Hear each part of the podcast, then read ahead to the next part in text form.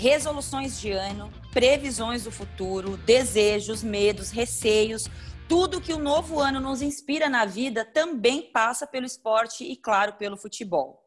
Para antecipar sem ansiedade o que 2021 nos preparou, o que gostaríamos ou não, os nossos desejos esportivos para a temporada de 2021 do Rodada Tripla é o tema do episódio de número 63, o primeiro do ano de 2021, nesse dia 4 de janeiro. Eu sou Ana Thais Matos, comigo hoje Amanda Kesterman e Renata de Medeiros, para a gente fazer não só previsões, mas o que gostaríamos e o que não gostaríamos de falar é, no mundo esportivo na próxima temporada. E outra coisa, nem no rodada tripla eu consigo me livrar de vocês duas. Tudo bem, Amanda, Renata? Feliz ano novo para todo mundo que escuta a gente. Hoje estamos sem Feliz Bárbara ano Coelho, novo. que hum. está viajando, está trabalhando, na verdade, né? Fui viajar a trabalho. E eu estou hoje com essas duas maravilhosas. Eu quase não vejo vocês, gente. Nossa, que bom vê-las, pelo menos pelo via, via Zoom. É, exatamente, oportunidade boa que a gente tem de desejar feliz ano novo umas para as outras, né? Algo que a gente não tem conseguido fazer.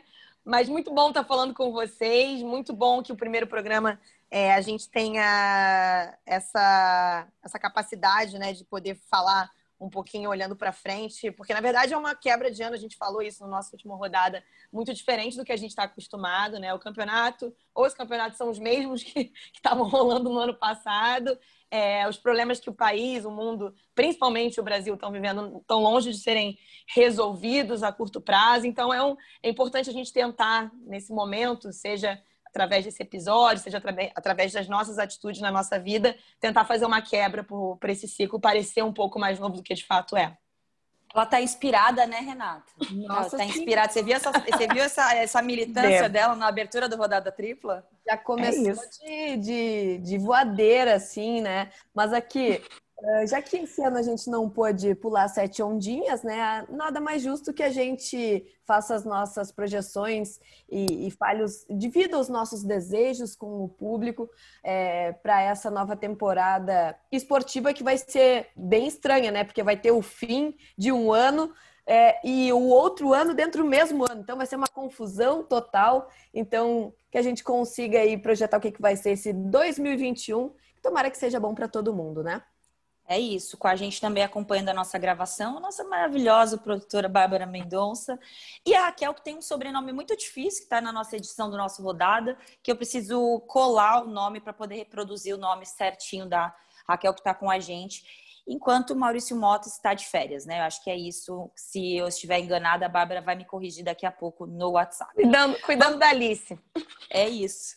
É. É, vamos começar então é, a, a nossa sugestão hoje no Rodada é o seguinte: o que você gostaria de falar mais na temporada 2021 no mundo dos esportes e o que você não gostaria de falar. Isso é um bom exercício para a gente pensar como o ano pode, pode se desenvolver. Lá no final do ano, quando a gente estiver enrolada com o final de ano, a gente vai retomar essa rodada tripla e vai falar: caraca, a gente não queria falar sobre isso e não falou mesmo, ou falou, ou a gente queria falar mais sobre isso e falou mais sobre isso. Então a gente fez uma lista. Sugiro que vocês que estejam nos ouvindo também façam suas listas de desejos, é, vontades e medos para esse ano que começa agora. E, e compartilhe conosco, né? O Rodada Tripla foi um, um, um, podcast que na temporada 2021 fez um temporada 2020 teve um papel muito importante para nós jornalisticamente falando. É, foi um processo de afirmação nosso interno aqui, né? De nós como comunicadoras, eu, Amanda, Bárbara, a nossa Bárbara Mendonça que veio somar com a gente. Eu acho que é isso que faz com que o Rodada Tripla seja especial. Mudamos o formato, mas a gente não diminui nas nossas opiniões e não regredimos no que a gente acredita na comunicação esportiva. Vamos começar então com a nossa lista de eu vou dividir por pessoas, tá, gente? Por mais que a gente retome o, o, o assunto em algum momento, vamos uma rodada de o que gostaríamos de ouvir, ou ler, ou acompanhar, ou falar mais na temporada, uma de cada uma de nós. Kestelman, começo com você. Seu primeiro tema, o que você mais gostaria, o que você quer falar mais na temporada 2021? que eu quero noticiar, como repórter a veia que temos, o que eu quero noticiar. Eu separei aqui três notícias que eu quero muito é, poder dividir com as pessoas que gostam de esporte Fala em 2021. Só. Tre... Nossa, uma só, muito difícil. Beleza, uma só. Eu quero muito que uma mulher, e várias mulheres, mas uma especificamente, seja a grande estrela dos Jogos Olímpicos de Tóquio de 2020, que virou 2021, mas já está tudo gravado lá, vendido como 2020, vai ser 2020, uma confusão danada, mas vai acontecer, o que tudo indica, do jeito que puder, né? E a gente falava muito isso ano passado, que era uma, uma Olimpíada muito marcante para as mulheres, porque depois de um reinado, assim dizendo que eu acho que é bem correto de dizer, de personagens como Usain Bolt e Michael Phelps, né, que são, são os grandes astros das últimas Olimpíadas do esporte individual, é, a gente vai ter agora uma, uma, uma já multicampeã mundial e olímpica chamada Simone Biles, para quem gosta e acompanha ginástica, é um fenômeno. Uma mulher, né, porque ela já não é mais uma menina de 16 anos como na última Olimpíada, é negra, americana, com uma história de vida sensacional, foi abandonada pela mãe, criada pelos avós, foi vítima de assédio sexual, como tantas outras ginásticas americanas denunciaram no ano passado, e do Dr. Larry Nasser, né, que nem doutor esse, esse cidadão pode ser chamado, mas que era um médico, é uma, é uma mulher incrível que tem a chance de conquistar muitas medalhas, pelo menos cinco, com facilidade nessa Olimpíada e se tornar aquilo que a gente viu o Phelps sendo durante muito tempo na capa da revista americana Sports Illustrated, né, que é uma, já é uma tradição nas Olimpíadas de botar o Phelps com, aquelas, com aquelas medalhas na capa. Então eu queria muito noticiar que a Simone Biles é a grande estrela dos Jogos Olímpicos de Tóquio. Se Deus quiser, essa Olimpíada acontecendo de uma forma segura e correta. E lembrando também, que é um dado muito interessante do nosso colega Guilherme Costa, né, que sabe tudo de Jogos Olímpicos, que as mulheres brasileiras têm mais chances reais de conquistar pódios em Tóquio 2021 do que os pois homens. Pois somos então, maioria, né? A pois somos maioria. A delegação é maioria é, de mulheres. Né? E, e, muitas favoritas também. Muita, muitas mulheres que nos últimos três anos do ciclo conquistaram medalhas em mundiais, que aí ajuda a balizar. Então, eu quero muito que essa seja uma Olimpíada das mulheres. E, se você deixar eu falar mais uma, eu queria muito ver o Messi jogando com o Guardiola no City. Não, é, vamos fazer uma rodada de sim, uma de sim para todas nós três e depois tá. mais uma de tá. sim, entendeu? A gente volta depois. Sim. Renatinha, é... Renatinha não, que estamos proibidas de usar esse termo, é Renata é, ou no máximo re para os íntimos. É, a Amanda tocou no ponto de uma mulher estrela em Tóquio. Quando eu estava fazendo a minha lista, eu coloquei assim no, no, no meu terceiro item: uma grande liderança brasileira nos esportes. É o meu desejo máximo para 2020, é um dos meus grandes desejos de noticiar na temporada 2021. Casa um pouco com o que fala a Amanda, né? Esse desejo que a gente tenha de uma referência e, se possível, que seja uma mulher, né? Se, se, se o mundo permitir que seja uma mulher. É, qual é o teu primeiro, tua primeira vontade esportiva para 2021? Acho que, a exemplo de vários outros assuntos, a gente também está em sintonia nesse aspecto, porque um dos meus desejos aqui é ver o ouro olímpico inédito da seleção brasileira de futebol feminino, com todo o carisma e competência de Pia Sandhog. Acho que depois de ser bicampeã olímpica com os Estados Unidos, bater na trave com a Suécia na Olimpíada passada, inclusive eliminando o Brasil é, num Maracanã lotado, um jogo lindo de a gente assistir, assim, de um, um Maracanã cheio de gente acompanhando o futebol feminino, algo que se a gente pensasse 10, 20 anos atrás seria impensável de a gente assistir. A gente teve isso no Brasil, então que bom que naquela Olimpíada a, a seleção feminina já começou a ter o carisma dos torcedores a, a, e o público começou a acompanhar mais. Só que naquela Olimpíada, Pia foi a nossa vilã e agora ela está no nosso lado, ela já tem experiência nesse campeonato. Quem sabe ela não consegue essa medalha de ouro inédita para o futebol feminino, que o masculino já conseguiu na Olimpíada passada, então acho que está faltando esse check aí para nossa lista e que é, vai super é, ao encontro do que a Amanda falou de dar destaque às mulheres, né? A Pia é uma referência dentro da CBF de uma mexida de estrutura, embora sutil ainda, na minha avaliação, é, para o que eu considero ideal, ela conseguiu transformar uh, aquilo que estava ao alcance dela e hoje em dia a seleção já tem outra cara, já tem outro jeito se a gente comparar a seleção do Vadão. Então, por tudo que a Pia trouxe e resgatou para a seleção feminina, eu acho que é bem merecido esse ouro. Ô, Amanda, é, eu tenho falado muito sobre isso. Eu não, eu, eu, eu vou falar isso novamente. Em algum momento, eu vou ser muito chata com a seleção feminina, porque é o meu papel avaliar. Claro que tem todo um misticismo em cima da pia, papapá, ela é muito legal, ela toca violão, ela é, engra... ela é engraçada. Acho que essa personagem é importante para a sedimentação do momento do futebol feminino no Brasil. Só que, independentemente disso, quando eu fiz os primeiros jogos da pia, é, não os, os, dois primeiros, mas a primeira sequência, assim, quando ela equilibra com a campanha pré-Copa do Vadão, dos nove jogos, com nove vitórias, com gol, goleadas, etc. Falei, cara, tem uma coisa acontecendo ali. E pelo que a gente viu na última Copa do Mundo, pelo que a gente sabe, que a gente acompanha de futebol internacional, feminino internacional, eu tenho falado desde então que eu tenho certeza que o Brasil estará no pódio olímpico. Não sei se para medalha, de ouro, mas eu tenho certeza que o Brasil vai estar. E se não estiver, eu vou ficar muito frustrada. É, eu acho que é um desejo unânime nosso, não só nosso que somos envolvidas com a cobertura do, de seleção feminina, de futebol feminino, mas eu acho que a afirmação da Pia, e muito mais do que isso, a oportunidade da Marta finalmente ser coroada com um título coletivo, com uma medalha de ouro olímpica, eu acho que é uma coisa que é o fim de um ciclo e a, o anúncio de um novo futuro, né? De um novo presente, na verdade. Queria saber se você vai um pouco nessa carona de ver o Brasil com essa condição de pódio. Eu acho que de pódio, é... a gente também já, falou, já falava disso anteriormente, eu vejo muito essa seleção com condição de pódio e com a fome de pódio, que é muito importante. A forma como a seleção chegou, por exemplo, na Copa do Mundo do ano passado, totalmente desacreditada, com resultados pífios é, anteriores a, ao Mundial e sai de, de, cabeça erguida assim, sai num, num, jogo muito disputado. Poderia, sim, ter sido uma história diferente em, em, algumas decisões que foram tomadas, seja de montagem de time, seja nas substituições, ou seja na própria convocação.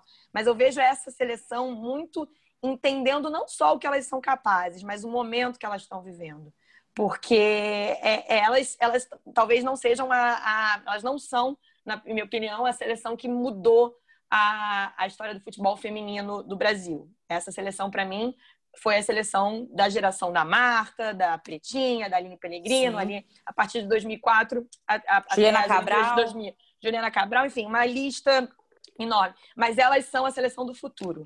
Elas são a seleção da nova geração elas são a seleção das nossas filhas, elas são a seleção Sim. que vão entregar um outro tipo de, de mensagem através do futebol feminino, que é diferente do que a gente recebeu na nossa adolescência com a geração anterior, mas é uma mensagem muito importante que elas entenderam que elas precisam passar. Por isso que eu acredito tanto nessa, nessa união e, cara, quem sabe uma medalha de ouro? A gente sabe que é muito difícil. A gente que acompanha o futebol feminino sabe que a, a disputa, o nível é muito alto mesmo. O nível do futebol feminino está muito alto. Mas quem sabe, né? A gente se encaixa. Eu acho que seria um, seria acho que um dos momentos mais emocionantes da, da, das nossas vidas como mulheres que vivem e gostam de futebol. É, e, e, dois detalhes rápidos, tecnicamente falando. Por que, eu falo que em algum momento eu vou ser muito chata com a seleção? Porque eu não acho a Pia técnica mais moderna que tem. Muito pelo contrário, ela não tem um nível de jogo moderno. Mas o Brasil não podia dar esse passo para a modernidade sem passar por esse momento de estrutura que ela está implementando agora. De tornar uma seleção mais competitiva. Porque o legado da Copa de 2019, mesmo com um trabalho muito ruim da comissão técnica do Vadão e do Marco Aurélio, é que a seleção individualmente, o Brasil, é muito bom. Individualmente é muito bom. O que a gente precisava de um jogo coletivo melhor. E isso que eu tenho apostado muito, assim, ela está implementando essa questão do jogo coletivo, e aí no individual, no um contra um, ninguém é melhor que nós. E isso não é ufanismo, tá?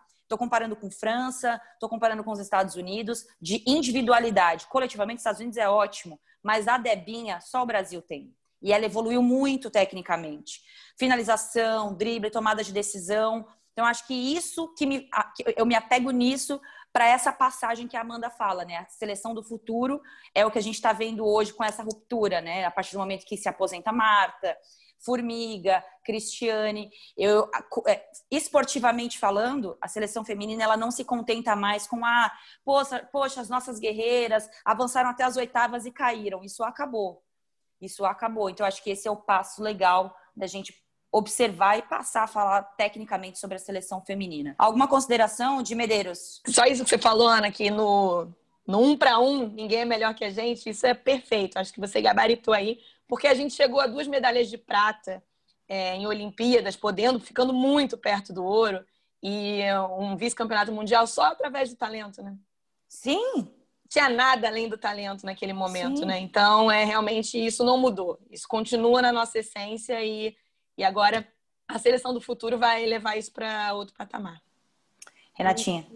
Eh, essa medalha que a gente está desejando, né, eh, também sirva para mostrar que as ações de base foram muito importantes para essa seleção também, porque se a gente pegar o ciclo olímpico passado, a gente não tinha uma liga nacional forte, agora a gente tem é, um campeonato brasileiro que precisa ainda muito melhorar, tem jogadoras que ainda não são profissionalizadas, mas tem clubes despontando bastante nessa gestão do futebol feminino. Tem jogadoras deixando a Europa para vir jogar para voltar ao Brasil, né? Jogadoras brasileiras que deixaram suas ligas na Europa e voltaram ao Brasil. A gente tem uma Cristiane jogando é, no futebol brasileiro e isso é muito importante. E outra coisa, é, se a gente pegar o ciclo olímpico passado, a gente não tinha um, sequer um campeonatinho é, nacional de base. Agora a gente tem o Brasileirão Sub-18.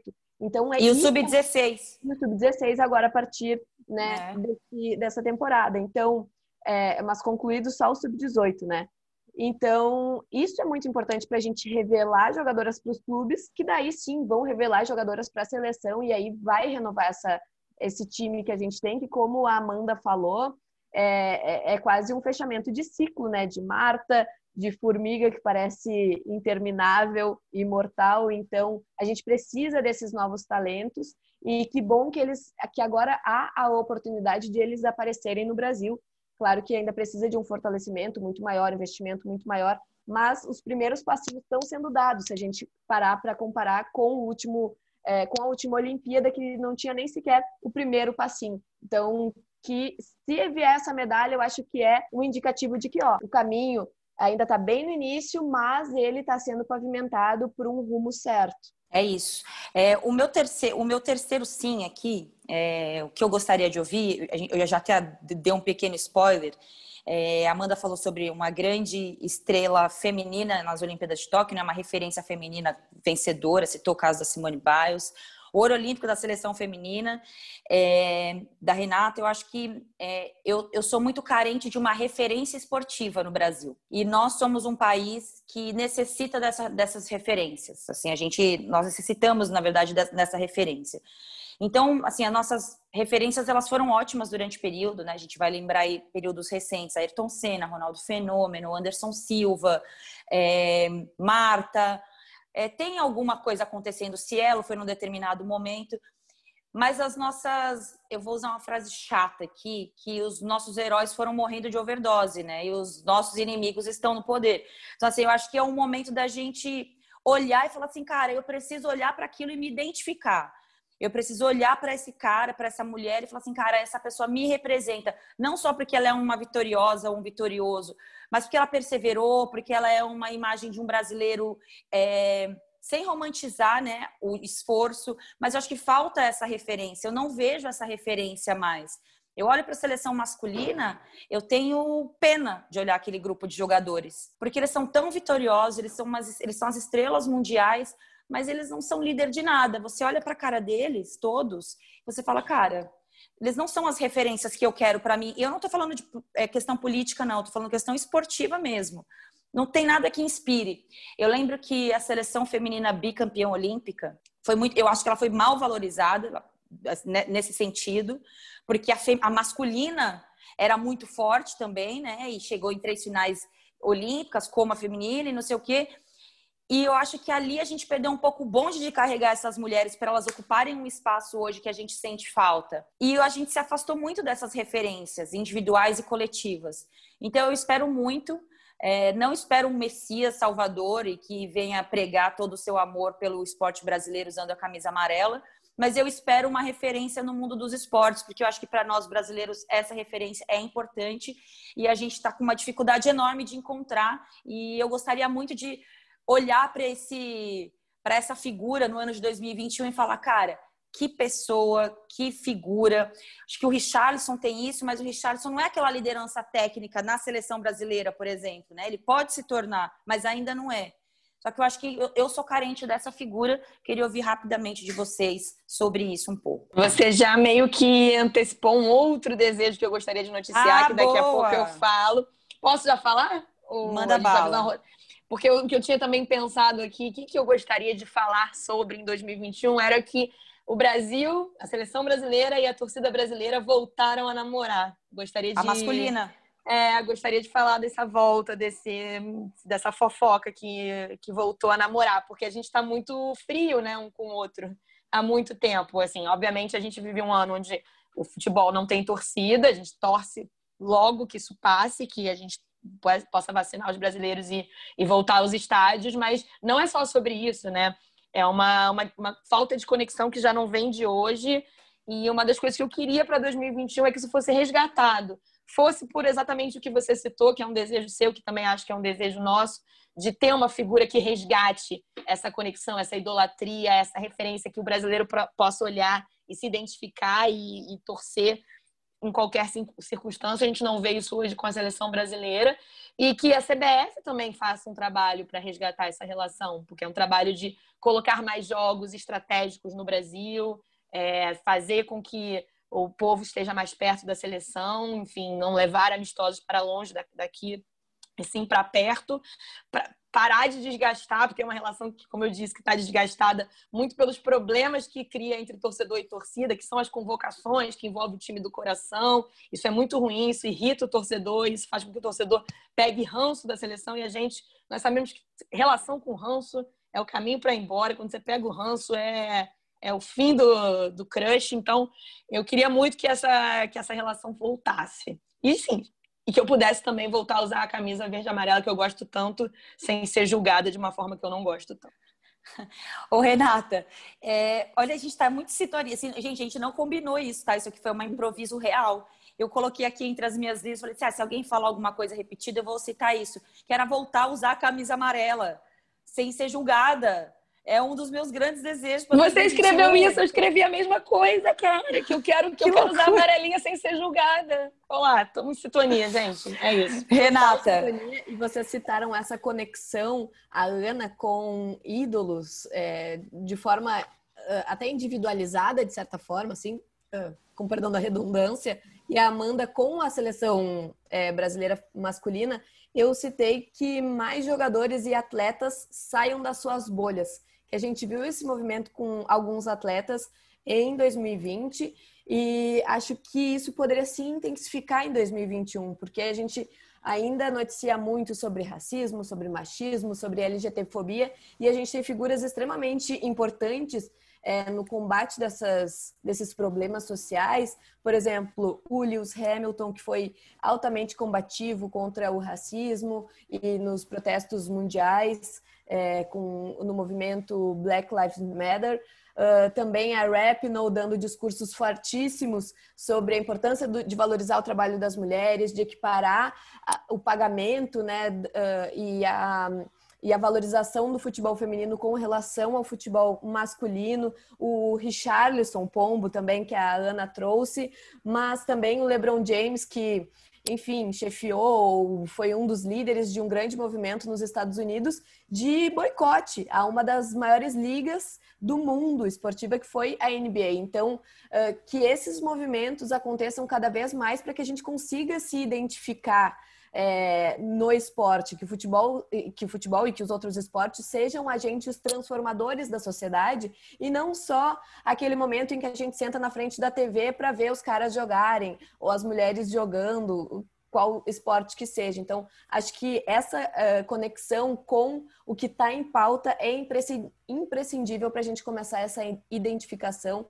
E que bom que ela começou em 2020, mas acho que ainda falta muita gente estourar sua bolha, começando pelo nosso menino, que vai ser eternamente menino Neymar, né? Acho que jamais ele vai ser chamado de adulto Ney, porque as atitudes são de moleque, de moleque ou de molecote, né, Ana? Molecote é boa. Não, molecola, molecola. Molecola, molecola. molecola. Eu, eu, eu, quero dizer que estamos muito em sintonia, porque tocamos aqui em assuntos que eu basicamente é, eles se cruzam, né? É, então, só para a gente fazer um, uma seleção aqui. Amanda falou sobre uma mulher como grande estrela em Tóquio, sobre a seleção masculina voltar para o coração do torcedor. Renata sobre o ouro olímpico da seleção feminina, os atletas saírem da bolha. Eu falei sobre uma grande liderança no esporte e o meu segundo desejo é bate exatamente com isso que a gente está falando. É falar mais de esporte, política e condições sociais. É, não dá mais para a gente usar, a gente já falou sobre isso aqui no Rodada, que é o termo polêmica. É, ah, fulano é polêmico. Não, fulano é polêmico, não, amigo. Fulano bateu em mulher. Ele é um agressor, ele cometeu um crime. Ah, fulano é polêmico. Não, não, ele é racista. Vamos dar nomes às pessoas, às situações, às condições. Futebol é político. Tudo é político. Comida é político, moda é política, música é política. Então, assim, não tem como a gente separar uma coisa da outra. Então, toda vez que eu me manifesto politicamente, é, socialmente sobre alguma demanda esportiva e rapidamente as pessoas, agora não, porque elas já viram que eu sou militante mesmo e desistiram. Ah, fala só de esporte, ah, tá lacrando, não sei o quê. Rapaz, eu vou lacrar demais em 2021, porque a gente tem que usar o nosso poder de comunicação para plantar essa semente no coração das pessoas. Hoje, dia 4 de janeiro, foi o retorno da Fátima Bernardes ao encontro. Eu gosto, todo mundo sabe, tenho um carinho especial pela Fátima, não é porque eu faço o encontro, isso é desde sempre. E ela fazendo o discurso de conversando, né, ali na abertura do programa, ela fez uma autocrítica que nós como comunicadores, ela não está falando nós Globo, nós mundo, como comunicadores, nós não conseguimos levar para o nosso público o real significado da palavra empatia. Nós não tivemos empatia. Foi uma coisa muito difícil de lidar. Tem sido muito difícil lidar com isso. Nós nos apegamos em pequenos grupos que se manifestam de, formas, de forma empática, mas no grosso modo, a gente não conseguiu levar isso. A gente se desconectou dessa passagem, né, de levar essa palavra para o nosso público. Então, quando eu falo de esporte, política e sociedade, eu desisti um pouco da empatia das pessoas. Então vai ser goela abaixo. A gente vai continuar falando, as pessoas gostando ou não, as pessoas é, achando legal ou não, é, nos amedrontando ou não, vazando o telefone ou não, é, criticando ou não, homens nos atacando ou não. É, porque é um pouco da nossa função. Um pouco não, é muito da nossa função. Eu, como comentarista de futebol, na temporada 2020, eu não me preparei apenas para falar sobre o 4-4-2, o 4-2-3-1. Eu tive que entender qual era o momento político do país, de saúde, eu enfrentei o presidente do Vasco lá, vou citar um caso clássico, eu e Rodrigo Rodrigues, nosso saudoso amigo. O cara contrariando um momento difícil que nós vivíamos da pandemia, e aquilo para mim foi muito significativo. Futebol e política estão juntos o tempo inteiro. A partir do momento que o presidente da República senta do lado do presidente de, de técnicos e presidentes de clubes para articular uma demanda esportiva, a política e o futebol estão na nossa cara. Então, se a gente não militar em cima disso, não lacrar em cima disso, e não é porque o presidente é o presidente que é hoje, qualquer presidente, as articulações políticas fazem parte do esporte. E a gente não vai regredir em absolutamente nada em relação a isso. Militaremos muito é, em 2021. Esse é o meu desejo. Forte. Aqui, militante não descansa. É descansa, isso. militante. Aqui, ó. Descansa. Adoro Tug Life quando... aqui, ó. Tag Life. É, eu adoro quando a gente recebe esses ataques. Descansa, militante. Não, não descanso. Descanso, eu tô precisando não. descansar, inclusive, como vocês podem ver pela minha voz, mas não vai ser o caso dessa vez. Não vai ser, não vai ser nessa pauta que eu vou descansar. Pode ficar. Mas é Bom, isso mesmo, eu tô contigo. A última rodada de sim, agora para coisas mais leves. É... Amanda, manda o pau, DJ. Poxa, eu queria muito que o Messi fechasse com o Manchester City, fosse jogar com o Guardiola, cara. Pô, mas aí ele vai ter que sair da zona de conforto dele, cara. Mas já tá acabando a zona de conforto dele, né? Eu acho que quis, quis falar uma coisa mais, mais campo e bola, né? Enfim, queria muita Eu tenho uma também aqui. Eu tenho uma Eu queria... campo e bola ótima aqui também. A gente, tá nessa, a gente tá na expectativa pela, pelas medalhas olímpicas, né? Já falamos que a, gente, que, que a gente quer mais ver é a da seleção feminina. Gostaria também de ver uma seleção masculina identificada, interessante, jovem e buscando outro ouro olímpico. Gostaria de ver várias conquistas dos nossos atletas em Tóquio. Não estou tão animada por uma outra Copa América em sequência. É, mas ninguém aguenta fala... mais Copa América. Poxa, Olha, é um assunto que eu não quero falar, não quero falar sobre Copa América. Obrigada, Copa América. E pra explicar pra Dona Ianê, pra explicar pra Dona Ianê, minha mãe, que tem Copa América todo ano, é difícil explicar, né? Ninguém aguenta, ela fica de novo esse negócio de Copa América, enfim. Mas tem muita coisa legal no esporte esse ano, muita coisa atrasada, né, que já era pra ter acontecido, que foi agora. Mas o Messi foi um personagem, é um personagem, né, da nossa história, da nossa geração que acompanha futebol. E tá acabando, né? Se nada mudar, o ciclo dele é, histórico e incrível e talvez único no Barcelona. E outro dia, né, ele estava elogiando o Guardiola. Eu acho que seria muito legal que o próximo destino do Messi fosse a cidade de Manchester com, com Pep. Então fica aqui a notícia que eu gostaria de dar no GE em um minuto, no intervalo de um jogo comentado por Ana Thaís. E depois o tchauzinho pro Luiz Roberto, né? Sem dúvidas. Tchau, tchau, gente. Até a próxima. Ô, Renato, eu queria muito que você comentasse sobre essa mensagem que você mandou no nosso grupo de WhatsApp aqui sobre o Messi, por favor. Discorra sobre. Ah, gente, esperar que eu, eu de... botar Tô julgada. uma lista de desejos, Amanda. Você quer que eu fale a minha lista de desejos da vida, amiga? Poxa. Não, não, melhor não. A gente já falou sobre isso em outro momento. Pô, pô, já, você já tomou a benção do garçom ali de Ipanema, já tá resolvido esse, Olha, esse desejo. Não, gente, rapidamente sobre essa questão do Messi, eu, eu tô com a Amanda nessa, tá? Que eu, assim, gente, a gente precisa falar do Messi em algum momento, mas assim, esse, esse, esse, eu tô péssima de termos hoje. É, parece que a gente está velando o Messi toda semana. Ai, o Messi, o último jogo dele com o Cristiano Ronaldo, ele vai se aposentar? Não vai. Ai, o Messi deu uma entrevista que, nossa, eu interpretei o Messi. Ai, ai. Gente, o Messi é um grande jogador, é o melhor do mundo, ele é incrível. Messólogo? Quê? Eu acho que tem. Tem messólogo, messólogo tem, né? tem. Não, messólogo, é isso. Excelente termo, gente, não dá, chatíssimo. Eu quero que ele vá para uma liga competitiva, vai ser interessante isso. É para o futebol, é incrível ele sair da Espanha e jogar na Inglaterra, vai ser um, uma hecatombe no futebol mundial. Uhum. E para sair da zona de conforto, mas gente, o Messi não, ele não se aposentou. Ele tá vivo, ele tá gente. Tá jogando ainda, tá jogando. Estamos é. velando o vivo, adorei esse termo. Estamos velando o tá vivo, velando gente. vivo. Pelo amor de Deus. Pelo amor de Deus. É, é isso, então é uma notícia boa. Eu quero ver o Messi jogando contra o Guardiola. É, essa dobradinha aí já deu certo muito tempo. Eu quero ver treta, quero ver pânico, quero ver caos, quero ver discórdia, entendeu? Gente, que medo, pelo amor de Deus. Já... abraçando de novo, retomando parceria. Não, vamos botar o Messi contra o Guardiola, Amanda. Poxa, amiga, mas assim, ano do amor, né? Ano regido por mulheres, sei lá. Pô, que... tá bom. entendo, entendo, entendo seu, seu, sua, sua afeição pela treta. Aceito. Vamos, Renata de Medeiros, um campo e bola ou uma coisa individual que você tenha separado? Então, meu último desejo é a volta do público aos estádios, porque eu não. Ah, garota, brilhou! Não aguento mais DJ botando som em estádio vazio. Isso tem que ter fim. Podia ter. Não, não, não. Abaixa o pastelão do DJ, pelo amor de Deus. Estou contigo. Chega, chega. Não quero mais som artificial de torcida em estádio. Então, que volte o público às arquibancadas. As arquibancadas foram feitas para estarem ocupadas. Então, primeiro a gente tem que torcer para vacina, né? Porque a gente viu que os países que tentaram é, retomar a presença do público de maneira gradual tiveram que revogar essa decisão, voltar todo mundo para casa, porque não deu certo sair sem vacina.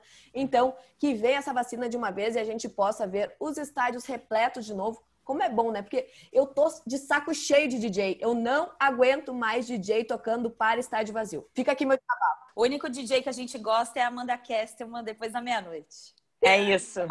Aí, aí eu posso até animar. Eu acho que eu animo mais um estádio vazio do que o. Ainda por cima, fica aqui uma dica: se a gente ainda vai ter um período de DJs de estádio, o DJ de estádio ele tem que ser mais genuíno, né? Eu acho que ele, se ele está representando a torcida, ele tem que vaiar o jogador ali, sabe? Fazer, tem, tem que, que ser mais sincerão. Eu falo ah, muito entendi. do, do, do entendi. rapaz. Você acha que o, tinha que ter vaiado o Fernando Diniz, então, na eliminação pro Grêmio na semana passada? Eu acho, uh! porque, porque, ele, não, ele não tá ali representando o torcedor, entendeu? Por exemplo, o, o, o nosso saudoso Domenech, que entrou e saiu do, do, do, Flamengo sem conhecer a torcida do Flamengo. Ele, cada vez que ele chamasse um ou outro jogador ali, que a gente não precisa dizer o um nome, poxa, tinha que soltar ali uma vaia, um uh, não, aquela coisa ali, enfim. A torcida é pouco genuína, essa torcida desse DJ, mas enfim, eles são pagos pelo clube, então cada um que, que faça o que, que Os seu chefe manda. técnicos do Inter, o, o Kudê e o Abel Braga, botaram musto em campo sem, sem serem chamados de burro pela torcida. Não voa um amendoim, amiga, na cabeça de, de ninguém. Deus, gente. Não, isso não é futebol. Não, não tá clubista esse episódio hoje, não. Esse episódio tá tranquilinho. Não tá clubista, tá, ó, tá tranquilão. Tassiano, Tassiano entrando todo jogo também. Renato tá ali, ó. Eu quero deixar claro uma coisa aqui. Vai pro ar, tá? Tudo isso aqui, tá? Não vou tirar nada, não. Vai do jeito que tá pro ar. É Enfim, vocês foram muito bem agora. Volta de público nos estádios. É... Messi na Inglaterra. E agora eu vou aqui, ó. Vou chocar a sociedade. Eu quero dar a notícia que José Mourinho vai ser campeão de alguma coisa em algum momento, gente. Gente, o futebol, o futebol precisa de José Mourinho. Porque, assim, vamos lá. É, ele não tem a forma mais agradável de jogo para algumas pessoas. Eu discordo frontalmente, né? Eu acho que se um- onde temos Cholo Simeone, não comparo os dois, obviamente, que são trabalhos distintos, é, eles nos, nos colocam no pé de exigir mais do outro time, entendeu? Então tem um jogo muito claro para mim essa temporada, que é o jogo contra o Manchester City, eu acho, vitória do Tottenham por 2 a 0 que o, Totten, o City teve mais posse de bola, nananana, o Zé Mourinho foi lá ganhou de 2 a 0 o maior clássico, é, é clássico do Zé Mourinho, ganhou uma Liga dos Campeões assim. É, e não só por isso, eu acho que o personagem nos exige mais. O Guardiola, o Guardiola, você é legal, curto você pra caramba, mas você é muito bonzinho, cara. Você é bonzinho, você é bonito, você é bom técnico, não dá pra você ser tudo isso só. Você tem que, você tem que ter o vilão, o anti-herói. Klopp, social, é, progressista, nossa, parceiro, cara vitorioso com o Liverpool, o time tá engrenando de novo, já vai ser campeão de novo. Só que a gente precisa do cara que vai exigir da gente, entendeu? Não é o cara que vai concordar com a gente toda a coletiva, é o cara que vai fazer a gente pensar, é o cara que vai instigar a gente de alguma forma. Não é sobre a forma de jogar apenas. E é aí que eu falo um pouco sobre o Renato Gaúcho chegar à final de Copa do Brasil, num ano que o Grêmio joga muito mal. O Grêmio não jogou bem a temporada inteira. Ah, uma sequência de sei lá quantos jogos sem derrotas. Não jogou bonito. Como joga, como já jogou. Só que o Renato colocou o time numa final, ele reinventou o time com o que ele teve, com outras peças. Ele teve aposto no Thiago Neves, não deu certo. É... Cara, ele se reinventou com o que tinha ali. E eu acho que pode, se for a última temporada dele no Grêmio, é legal ter um cara que nem o Renato no nosso ambiente. Você pode não gostar, eu não gosto das entrevistas, assim, comecei a observar as entrevistas dele melhor. Inclusive, ele deu uma entrevista agora falando sobre posse de bola, é que nem o cara que vai. Que, que... Nossa! Vocês ouviram, né? Nossa, tenho... é, é, um dos, é um comentário meu, coisas que eu não gostaria de noticiar, mas. É isso, é fala, isso. É. Eu, eu, eu, até, até vou colocar, eu tenho isso aqui, eu vou colocar isso pra gente ouvir e para vocês. Só que eu acho que é importante a gente ter um cara que nem esses caras que nos exige a ser melhores, para você não se nivelar ou para você não ficar abaixo, mas para você raciocinar melhor, para você confrontar melhor. E outra, gente, tecnicamente falando, para o futebol, o José Mourinho é uma figura, gente. O figura, ele faz o time dele, ele exige que os, os outros joguem mais. Então, eu gostaria é. de ver Zé Mourinho campeão na temporada 2021. E antes disso, vamos ouvir Renato Gaúcho, essa frase que eu achei nada a ver. Sobre a posse de bola, eu vou te contar uma historinha o que é posse de bola. A posse de bola é o seguinte: teve um cara que pegou uma mulher bonita e levou ela para jantar. Levou para jantar, luz e velas, conversou bastante com ela, saiu do restaurante e foi para a boate. Isso ele pegou na casa dela umas 9 horas, ficou jantando até umas 11 e meia, meia-noite, levou ela para a boate, ficou até 5 horas da manhã com ela. Gastou uma saliva monstruosa. Aí na boate chegou um amigo meu e conversou com essa mulher 15 minutos. Levou ela para o motel. Meteu.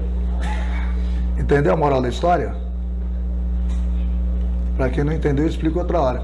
Então, posse de bola, gastou a saliva, 8 horas, 7 horas. Em 15 minutos, meu amigo levou para o motel. Ganhou o jogo. Feliz ano novo. Não dá, né, gente? Não dá. Não dá. Não dá. Gente. Não dá.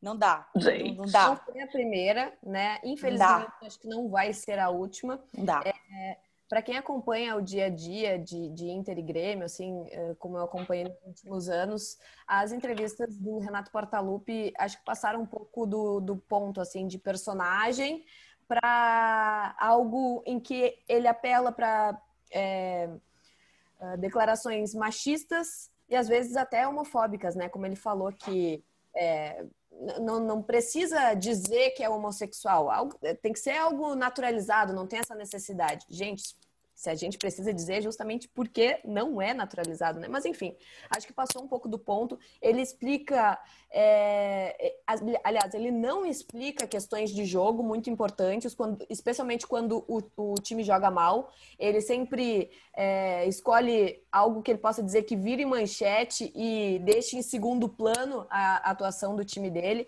Então acho que está passando um pouquinho, já passou há algum tempo.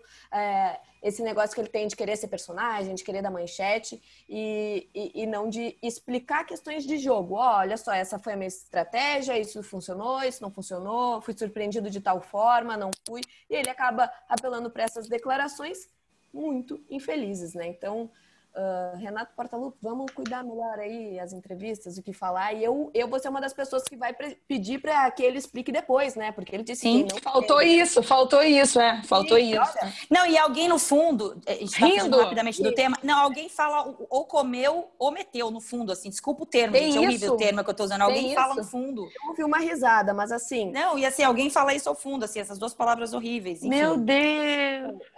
Isso, isso favorece muito, isso favorece muito casos de misoginia, cultura do estupro. Tem um episódio incrível, Rodada Tripla, falando sobre isso, sobre é. o, o, a masculinidade tóxica no ambiente do futebol, passa muito por figuras como o Renato, né? Palavras como essas do Renato, infelizmente. Posso dar outra declaração polêmica? Sim. Gostaria muito de vê-lo treinando a seleção brasileira. Eu também. Essa aí a gente vai ter que fazer uma resenha próximo do Rodada Tripla, que eu já tenho eu ideias não. aqui. Eu não. Ainda mais eu depois de. Eu sei quem você gostaria de ver na seleção brasileira. É, é vamos, trocar é. o, vamos trocar o assunto aqui, rodando! Não, gente, de, de, de machista para racista, a gente não, não converge. Vamos lá. Não, é, é isso. Agora, a rodada de nãos. O que nós não gostaríamos de falar na temporada. Nosso rodado hoje vai ficar um pouco longo, tá, gente? Mas se a gente puder, a gente consegue acelerar para não ficar tão longo, para a gente não perder a nossa sala. A rodada de nãos. É... Amanda, começa com você. Primeira rodada de nãos, eu não quero mais ouvir nenhum tipo de piada machista, seja do melhor treinador do futebol brasileiro dos últimos anos, seja de um colega de trabalho, seja de um jogador dando uma entrevista, seja do que for. Eu não quero mais ouvir isso, não quero mais ter que noticiar isso. Não quero, principalmente, que quando isso aconteça, tenho que ligar para as minhas amigas comentaristas e pedir para elas comentarem como se, enfim, fosse só elas que tivessem que comentar. Olha, aconteceu uma situação chata aqui, Ana, Bárbara, Renata, Amanda, vem comentar, porque isso é um assunto de todo mundo. Então, eu queria que isso não entrasse mais na nossa pauta. Acho difícil que não entre, né? Porque o ano terminou com um comentário muito infeliz do nosso Renato Portaluppi, que ainda não conseguiu sair de 1995, na época que ele usava o boné do porcão e estava aqui circulando pela Praia do Arpoador, mas enfim, que era um outro mundo onde essa piada provavelmente seria muito bem aceita. A gente, talvez, se fôssemos repórteres, nem prestaríamos atenção como a gente presta hoje, mas eu, eu queria que isso acabasse muito. Eu queria que esse tipo de, de. Ou que quando isso acontecesse, em vez da risada e do meteu, comeu, alguém rebatesse ele de cara, enfim, e não necessariamente fosse uma mulher, porque, como eu disse, a gente não é comentarista de estupro, a gente não é comentarista de, de comentário machista, então acho que isso tem que ser algo que incomoda todo mundo. É isso. Renata? Eu gostaria que criminosos não fossem ídolos. Como a gente Discorra. Vê futebol brasileiro esse ano, né? O Robinho contratado, o Marinho fazendo gol e, e, e comemorando com pedalada para homenagear a chegada de um colega que foi condenado por estupro. Então, não acho isso legal. Uh, goleiro Jean do Atlético Goianiense é, pegando pênalti, sendo exaltado pela sua torcida. Enfim, isso é algo que me incomoda. Não sou contra a ressocialização de pessoas que cometeram crimes, mas sou muito contra é, essas pessoas entrarem em um campo de futebol em que tu tem que ser exemplo de. É, tem que ser exemplo esportivo, exemplo social. As crianças vão querer ser como tu quando tu crescer. Então, tu precisa ser uma pessoa decente. E então, não queria ver criminosos sendo ídolos no Brasil e, enfim, em qualquer lugar do mundo. E que a gente, agora vai casar com o meu tema, né? É que a gente não precisa explicar o óbvio. Não existe isso, cara. Não existe isso. Você tem que explicar o óbvio. Olha, o cara é um estuprador. Agora já está podendo falar que ele é condenado por estupro, né? Porque antes não podia, agora acho já que, pode. Acho que é falar de segunda instância, né? É, isso. É, a, pessoa condenar, a pessoa é condenada. O outro matou a mulher. Ele matou a mulher e está lá jogando. O outro deu um soco na cara da mulher, é o goleiro do time. Então, assim, é, a gente, a gente não, não, não existe mais isso, cara. Não, não, não dá mais, não dá. É, você tem que falar sobre isso, você tem que ficar. Eu gostaria de não precisar falar. Eu gostaria de que a gente não não precisasse chegar nesse ponto. Mas não, não dá, cara, não dá. A gente tá. A, gente explica o óbvio, a vacina. A vacina é importante. Não ter público no estádio é importante. Não voltar ao futebol naquele momento que, que voltou também era importante. E aí você fica explicando o óbvio. Explicar o óbvio é muito contraproducente, porque você não avança como sociedade, né? Você está sempre correndo em volta do próprio ralo para explicar o óbvio. É, não é legal você apoiar um cara que é um fascista, um, sei lá, não sei se esse, esse, esse termo é, dá para usar assim. Você não pode, não dá. Não é opinião política, é contra a vida. A partir do momento que você é a favor de que alguém morra, tortura e não sei o quê, tá errado. Tá errado se explicar o óbvio. Então eu gostaria de uma temporada que a gente não precisa explicar o óbvio. Irmão, você precisa tomar vacina para você não ter o vírus, para você não passar o vírus. Você precisa ter vacina, você precisa mandar fabricar seringa, você precisa desenvolver a ciência. Precisamos de mais ciência, gente. Não podemos negar a ciência. Eu gostaria muito de não ouvir mais as pessoas negando a ciência. Porque se a gente fala da ciência de uma forma tão com tanta propriedade, a gente não pode negar a existência de, do que a gente precisa. Então eu gostaria que a gente não precisasse explicar o óbvio para para tanta gente, né, gente? Mas ainda assim, nosso papel é importante, porque mesmo a gente tendo que explicar o óbvio, a gente ainda tem a oportunidade de explicar, né? Então, seguimos firmes, militando. Bora, Amanda, sua segunda rodada, o que você não gostaria de ouvir. E só concluindo isso, isso, que a Renata falou, eu sou a favor da ressocialização de quem cumpre suas penas, eu mas palavra, o futebol... Eu essa palavra. É, aqui adoram jogar isso na nossa conta, né? Mas você é, não é a favor... É. Mas o futebol é uma... Eu, eu costumo dizer que o futebol é uma posição de privilégio. De, o privilégio de você ser um atleta, de ser um ídolo, é um privilégio muito grande. É um privilégio que, que dependendo do crime que você cometeu, você não pode ter mais. Então é isso. Então é, eu acho que é muito importante pontuar isso. Ah, o cara não vai mais poder trabalhar, não. Ele não pode ter a posição privilegiada de falar com milhões de crianças, de ser referência, de ser ídolo. Então não cometa crime se você quer ter uma posição de privilégio. É o que eu digo para todo mundo. E o que eu não gostaria de ficar escrevendo, falando aqui com vocês esse ano mudando um pouquinho até o tópico, vamos falar menos de arbitragem, gente? Muito bom tema! Achei, cara, que a gente tá.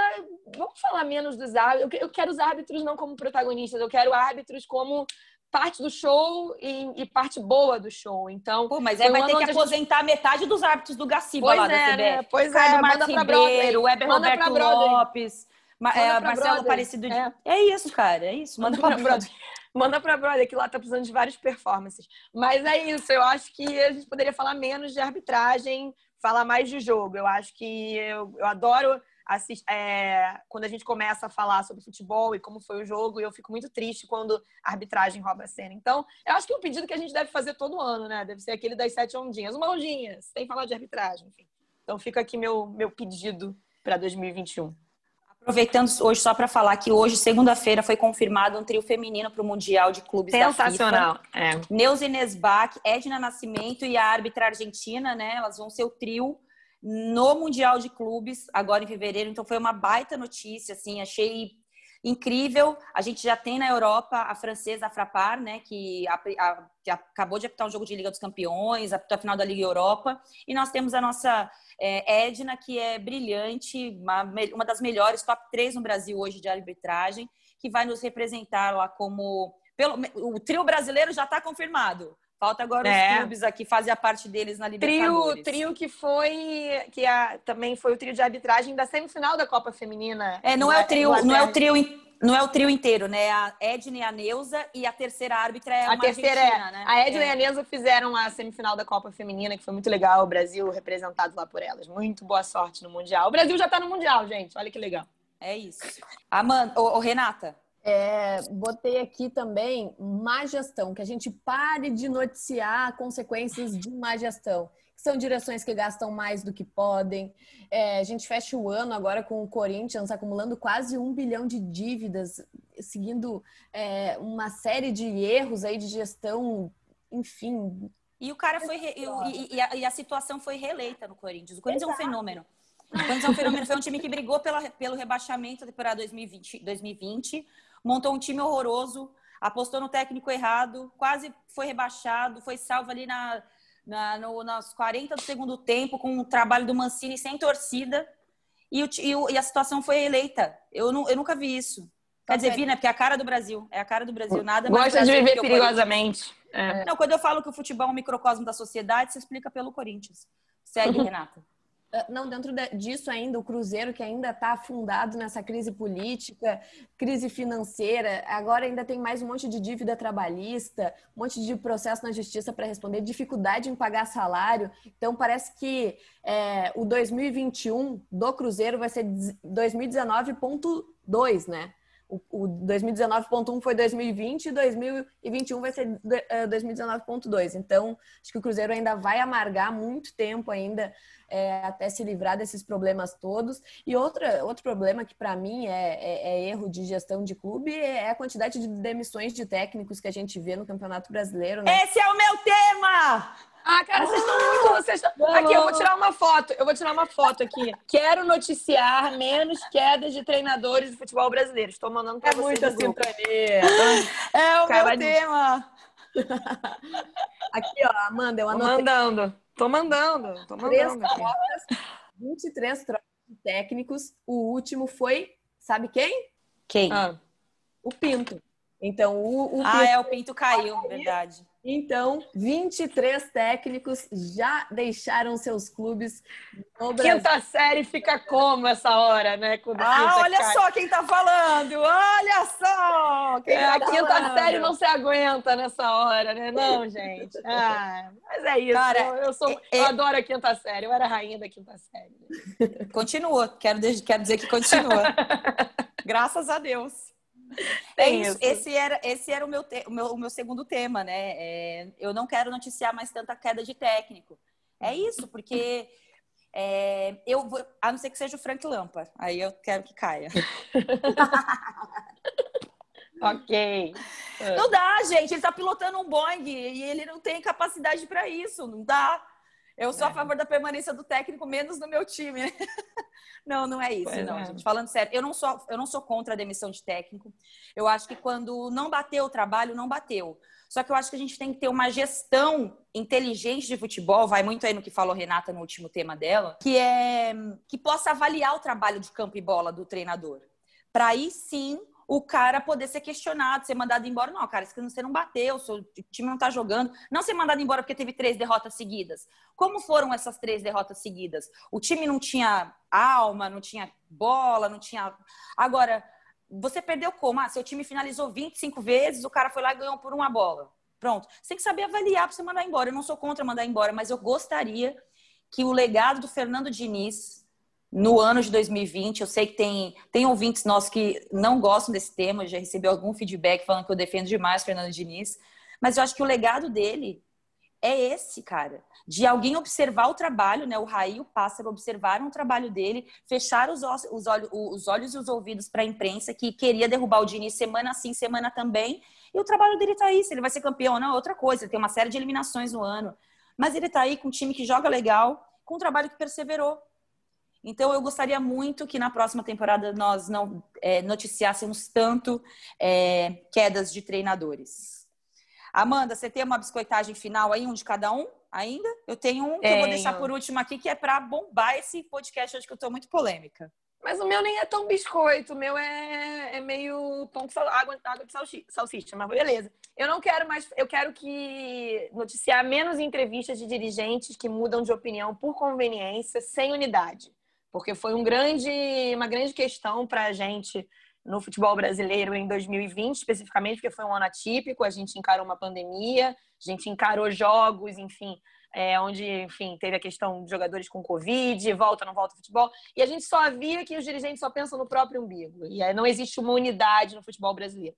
Enquanto não existir unidade no futebol brasileiro, não vai andar para frente. Não vai andar para frente as pautas que são importantes para quem gosta de futebol, para os atletas e para os torcedores. Não necessariamente para os dirigentes. Então, eu gostaria de ver dirigentes não mudando de opinião por conveniência e trabalhando em unidade pelo futebol brasileiro. Mas, enfim, isso é um sonho utópico que eu acho que não será para 2021. Mas eu torço por isso. Muito bom. Renata, pega essa militância aí. É, não, vou dar uma militada também, porque eu gostaria de noticiar aliás, não gostaria de noticiar mais casos, como a gente viu é, no jogo entre o PSG e o Istambul, e também é, Flamengo e Bahia, que, em que o Gerson relatou um, um caso de injúria racial, né? Então, espero que isso saia do noticiário. Se acontecer, tomara que seja denunciado, que os responsáveis sejam punidos. Mas, gente, deu, né? Chega. Não... Chega de passar pano, chega de, chega de, de tratar pano, com normalidade. É. É, então, essa é a minha militada final. Não quero mais falar sobre questões. É, sobre injúrias raciais em 2021, porque gostaria que elas não acontecessem. Mas se elas acontecerem, a gente vai continuar falando, sim, é. porque questões de racismo, machismo ou qualquer outro preconceito não podem ser amenizadas. É, eu acho que tem um ponto legal desse seu, desse seu último tópico, Renata, que é saber falar, né? Eu acho que assim, eu não quero falar, mas quando eu precisar falar, eu quero saber falar. É, eu acho que é isso que é o que mais eu gostaria, assim, né? Voltando até no nosso primeiro bloco. Tipo, cara, racismo é racismo, entendeu? Você tem que saber o que falar ali na hora. Não dá pra você falar, ah, tem que ver se é isso mesmo. E aí os caras ficam, ah, mas o outro acusou um, acusou o outro. Cara, não. Nós aqui no nosso privilégio branco, a gente tem que parar de julgar a dor dos outros, né? O que não nos dói não é, não tá errado. Pô, que além de tudo a gente é ego, egoísta ainda com a dor alheia. É aquilo que eu falei da Fátima, né, cara? A gente, a, gente precisa entender essa questão da empatia. E não só isso. Pô, não dá para o cara ir lá reclamar que ele foi, eh, foi é, agredido verbalmente, que sofreu uma injúria e a gente ficar duvidando da palavra do cara. Ah, é porque ele vai querer se é, beneficiar disso para esquentar o jogo. Irmão, pelo amor de Deus, põe a mão na consciência. É. Que mundo a gente tá para precisar disso nessa altura do campeonato? Sabe? Então é isso. Claro, até para não dar margem para segundas interpretações, o que eu quero que aconteça é que nenhum negro seja vítima de racismo e, por consequência, isso. não precise falar disso no meio esportivo. Porque né? se acontecer, a gente vai falar Porque e vai falar muito. A gente vai falar, é. não é de tipo, se acontecer, a gente não quer falar. Não.